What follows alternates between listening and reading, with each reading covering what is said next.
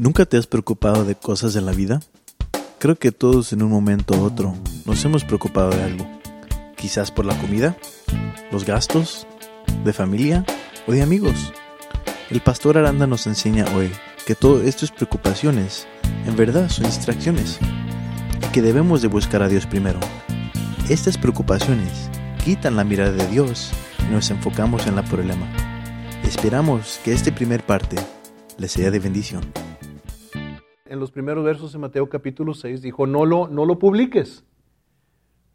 No, no hagas tocar trompeta delante de ti. No, no, tu padre te ve en secreto y tu padre que te ve en secreto te va a recompensar en público.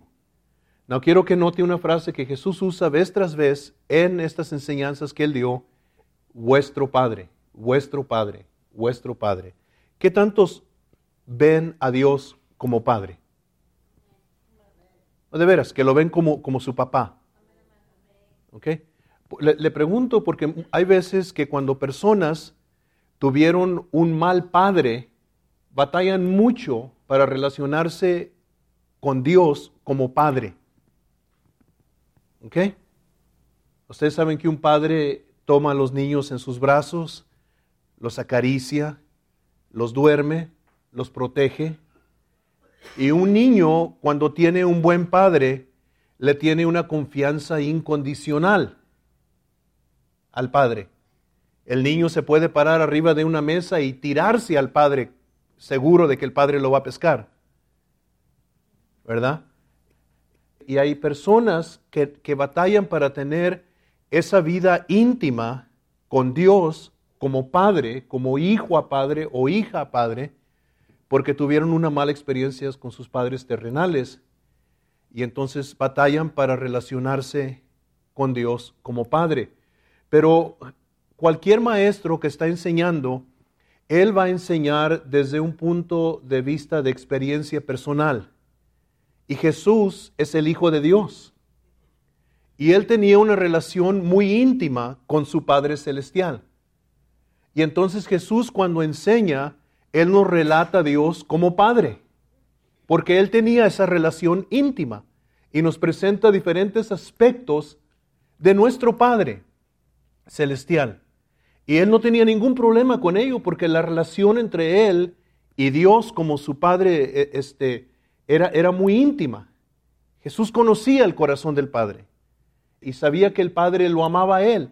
Y ojalá que ustedes tengan esa relación con Dios, de, de, que, de que sientan que Dios es su Padre, es su protector, su proveedor, la persona de más confianza en todo el mundo.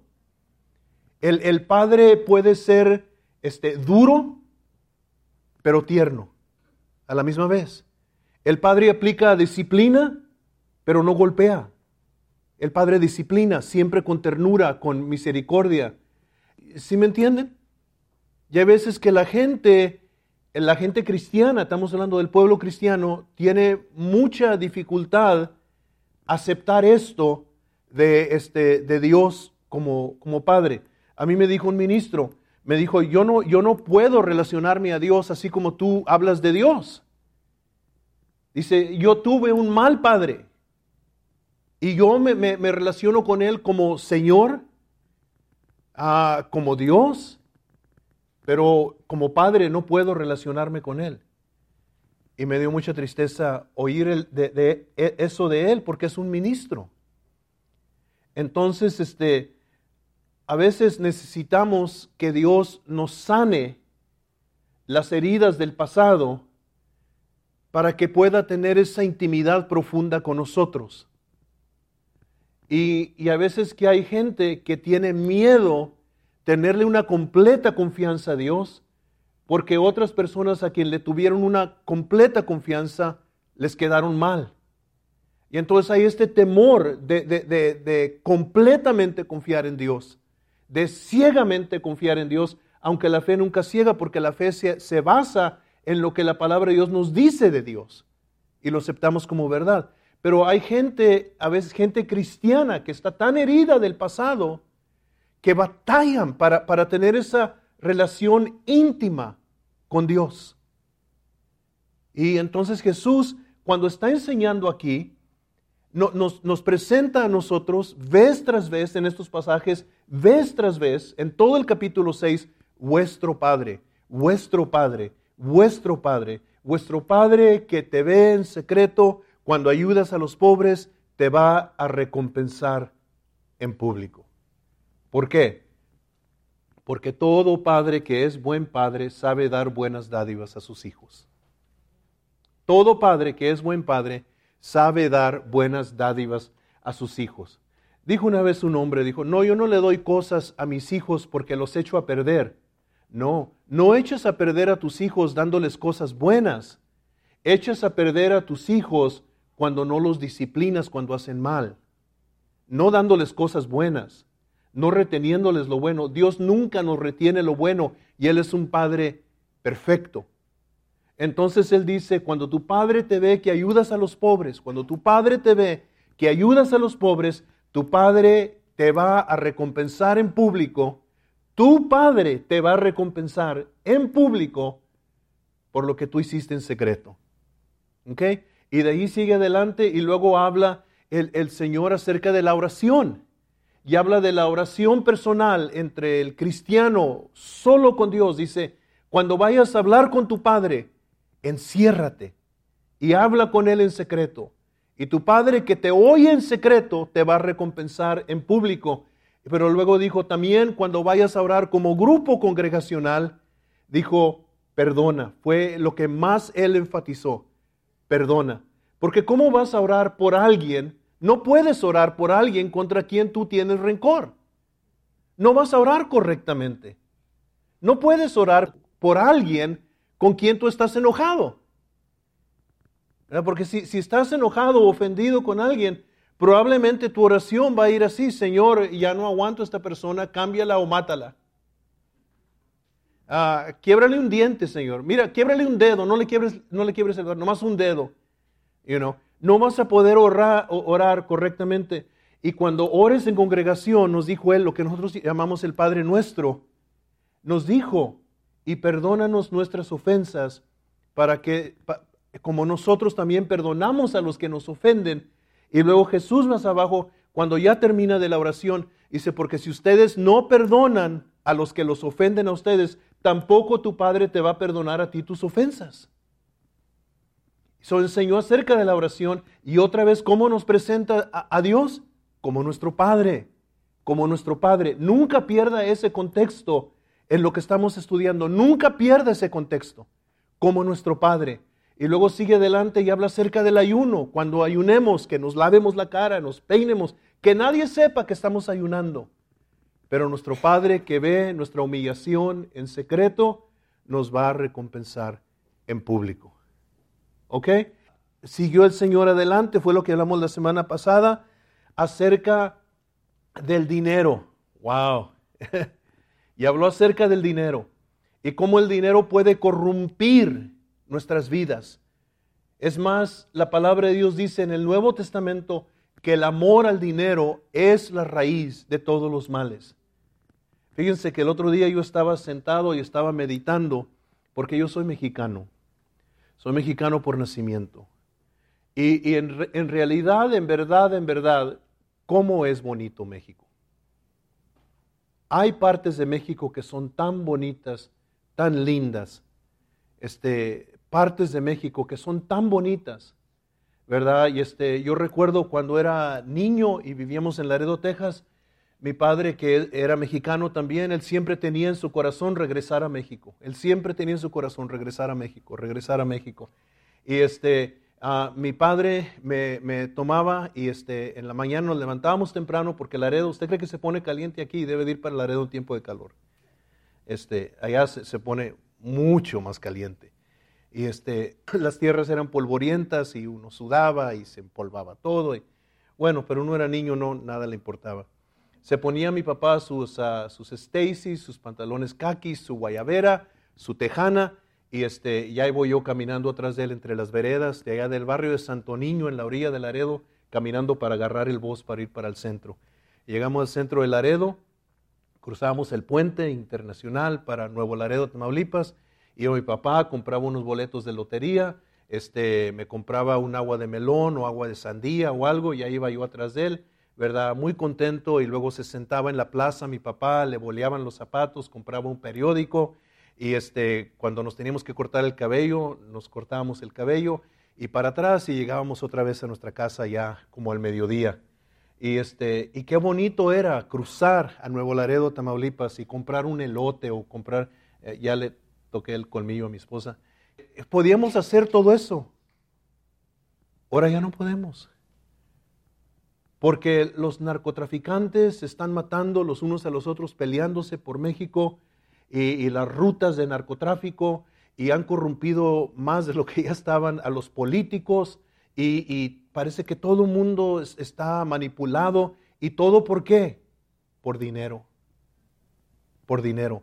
El amor al dinero es como un veneno que infecta el corazón y la mente, las emociones, los morales de la gente.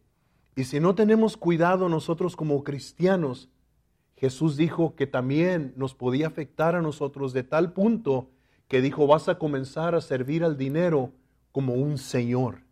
Y si sabe lo que es un señor, un señor es el que manda, es el que da las órdenes, es el que controla.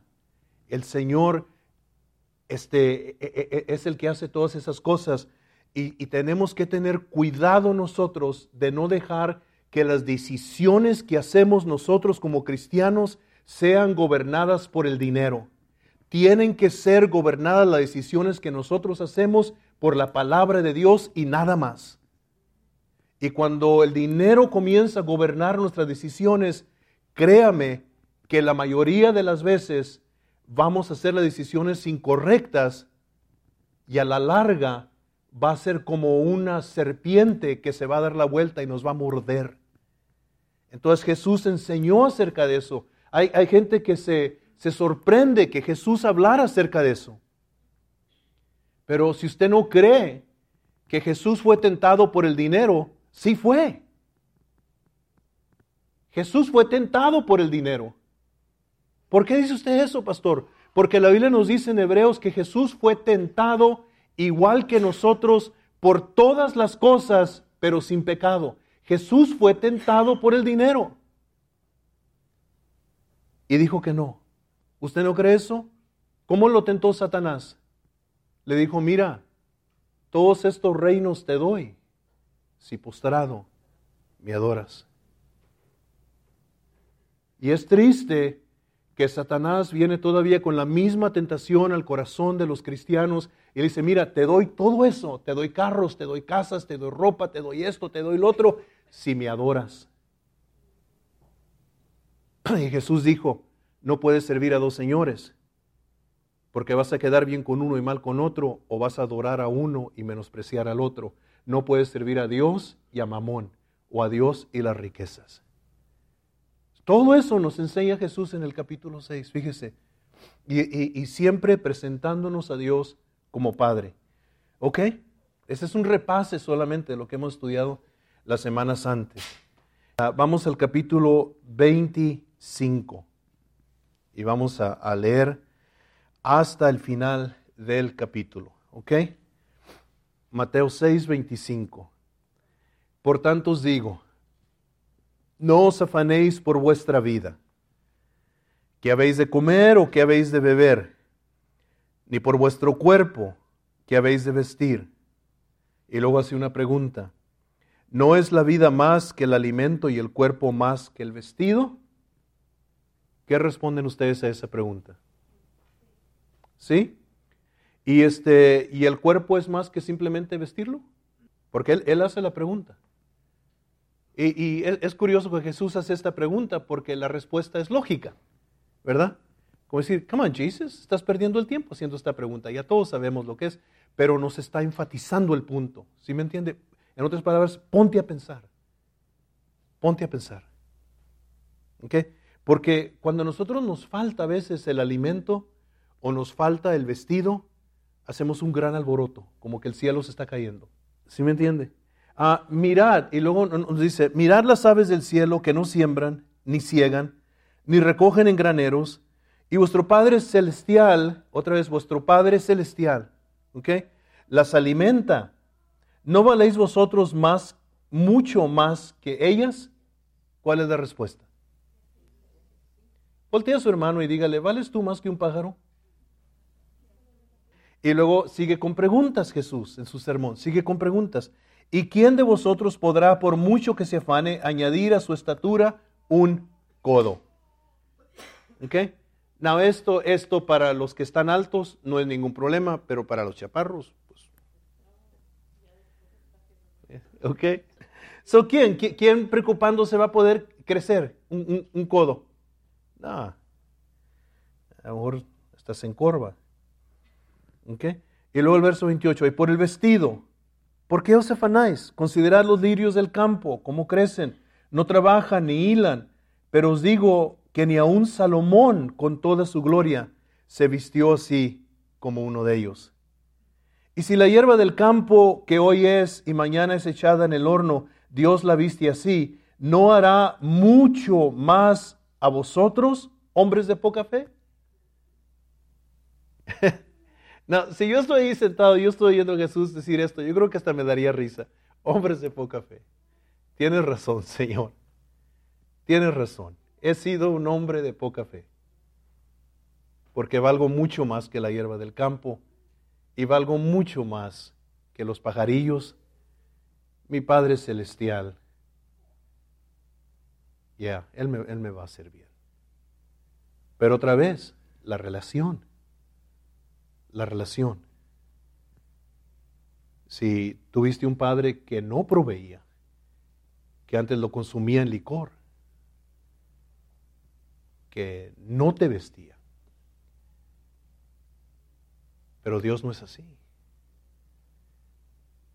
Si tenías un padre que te daba, pero primero te lo tenías que ganar, vas a tener problemas, entonces vas a, tener, vas a tratar de ganarte todo lo de Dios que, que Dios te dé. Y lo que Dios nos da es por gracia. Y yo entiendo que a veces hay que enseñarle a los hijos el, valor del dinero y cómo manejarlo y todo eso. Pero hay padres que se van a lo extremo y, si el niño quiere, quiere algo o, you know, algo, se lo tiene que ganar primero. Y a veces hasta por una naranja o un plátano o algo. E, e, eso no es Dios. Entonces venimos al cristianismo y, y oímos de Dios todas estas cosas que Él tiene y, no las podemos recibir porque no las estamos tratando de ganar con obras. decimos, sí, Dios, me puede sanar, pero primero tengo que ser fiel y tengo que no pecar y, y, a ver si me gano mi sanidad, a ver si me gano mi milagro, a ver si me gano esto, a ver si me gano esto otro de Dios. Y Dios no trabaja así. Antes esto ofende a Dios. Porque Dios lo que nos da, nos lo da por gracia. Porque Él es bueno. No porque nosotros somos buenos. Yo no puedo pensar ahorita ni en una cosa que Dios me ha dado que yo he merecido. Yo tengo que decir, Dios es bueno. Es otra, la relación. ¿Ok? Uh, 31, el verso 31. No os afanéis pues diciendo qué comeremos o qué beberemos o qué vestiremos. ¿Ok? Tres cosas, comer, beber, vestir. Porque los gentiles es la gente que no busca a Dios, buscan todas estas cosas. Pero vuestro Padre Celestial sabe que tenéis necesidad de todas estas cosas. Él sabe. ¿Ok? Yo necesito comer. Yo necesito comer. Y a veces mi esposa me dice, ¿tienes hambre? me dan ganas de decirle, no, no, no, no tengo hambre, me estoy muriendo de hambre. Tengo necesidad de, beber. Mira, ¿a quién no, le gusta una coquita con hielo? Ah, yo, sé que, yo sé que no es buena, pero de vez en cuando, una vez al año no hace daño. Y es una coquita con hielo, esas mexicanas. ¿Sí me entiende? Dios sabe que esas cosas me gustan a mí. You know, Él sabe. Hice una historia yo que me dio un poco de tristeza. Unos pastores, este pastor amigo mío, eh, lo invitaron a un viaje misionero a Cuba, a Cuba. Y fueron y, este, y, ministraron en diferentes iglesias. y luego invitaron a los pastores cubanos a comer, se los llevaron a comer este, y este, ah, ordenaron cocas y trajeron Coca-Colas y estaban con el popote los pastores y le decían, y, los pastores estaban, ¿por qué no se la toman? Y uno de ellos se le ocurrió y le dijo a uno de los pastores, ¿por qué no se toman la coca? Dijo, es que para muchos de nosotros es la primera vez en nuestra vida que probamos una coca. Y no queremos que este momento pase rápido. Y me dio tanta tristeza porque aquí nosotros, por un dólar vas y compras una coca de dos litros. Y ellos la primera vez en la vida. El Señor sabe, Él, sabe todas estas cosas, ah, de las cosas que tenemos necesidad. Él sabe que tenemos que comer, Él sabe que tenemos que beber. Él es nuestro Padre. Recuerden eso, Él es nuestro Padre, Él sabe. Un padre sabe las necesidades de sus hijos. Él sabe. Él sabe. Y, eso entonces nos quita esa preocupación. Eh, Jesús nos tratando de quitar esa preocupación. Y, este, y ya después de que nos ha quitado la preocupación y podemos descansar, Mañana Dios me va a alimentar, mañana Dios me va a dar de beber, mañana Dios me va a cubrir y, pasado mañana lo va a hacer otra vez y, no tengo que preocuparme por esas cosas. Entonces me deja libre y dice, más buscad primeramente el reino de Dios y su justicia. Y todas estas cosas os serán añadidas. So, ahí está la clave. Así que no os afanéis por el día de mañana, porque el día de mañana traerá su afán y eso es verdad, basta cada día su propio mal. ¿Ok? Now, vamos a ver este, esta palabra que encontramos primero en el verso 25, el afán. ¿Qué es afán? En inglés lo traduce de King James worry, the New King James, ¿verdad? Worry, preocuparte. Pero la King James antigua dice no, take no thought, dice the Old King James, take no thought. En otras palabras, no, no tomes pensamiento. Qué interesante. Como lo dice lo que, no tomes pensamiento. Y la Biblia en español nos dice, usa la palabra afán. ¿Qué quiere decir esa palabra? ¿Qué está indicando esa palabra? Literalmente lo que está diciendo Jesús es que si, si te afanas por esas cosas, si te afanas por esas cosas, te va a distraer de lo que verdaderamente es importante. Eso literalmente es lo que quiere decir. ¿Ok? Es, lo que literalmente quiere decir. Ten cuidado que el tú preocuparte por qué vas a comer y qué vas a beber y qué vas a vestir, te envuelva tanto que te distraiga de lo que verdaderamente es importante. En otras palabras, yo soy esposo. Y me puedo preocupar tanto por ganar dinero para comer, para beber, para vestir, que descuido a mi esposa. O me preocupo tanto por trabajar día y noche para, para darle el, mejor vestuario a mis hijos, para tener una buena casa, para tener un buen mueble, para, todas estas cosas, y, descuido mi relación con mis hijos.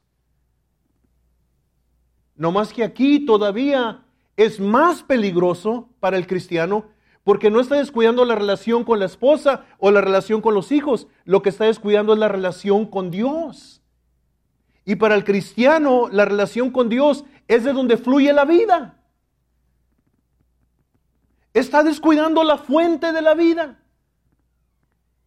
Y entonces lo que literalmente está diciendo Jesús es ten cuidado que estas cosas estés tan enfocado en ellas que te distraigan de lo que verdaderamente es importante.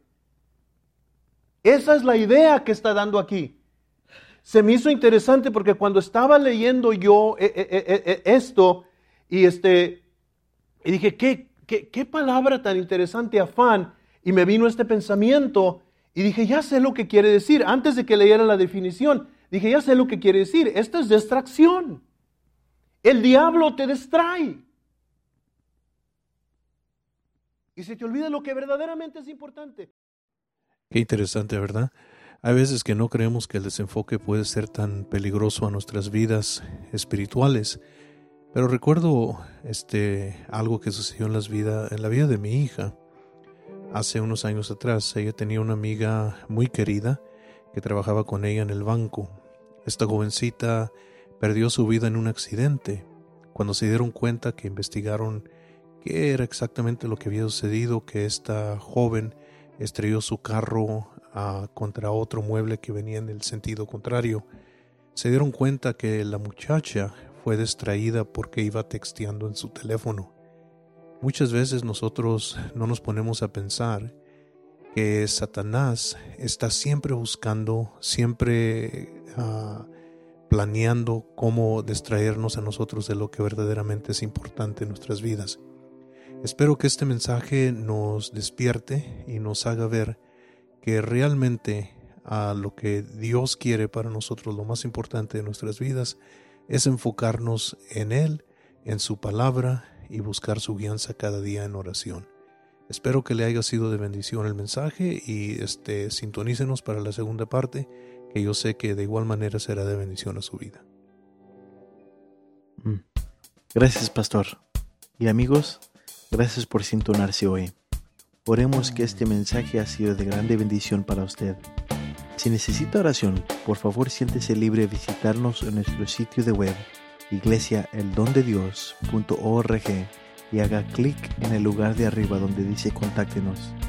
Y ahí habrá un lugar para someter su petición una vez más, muchas gracias por sintonarse y hasta la próxima.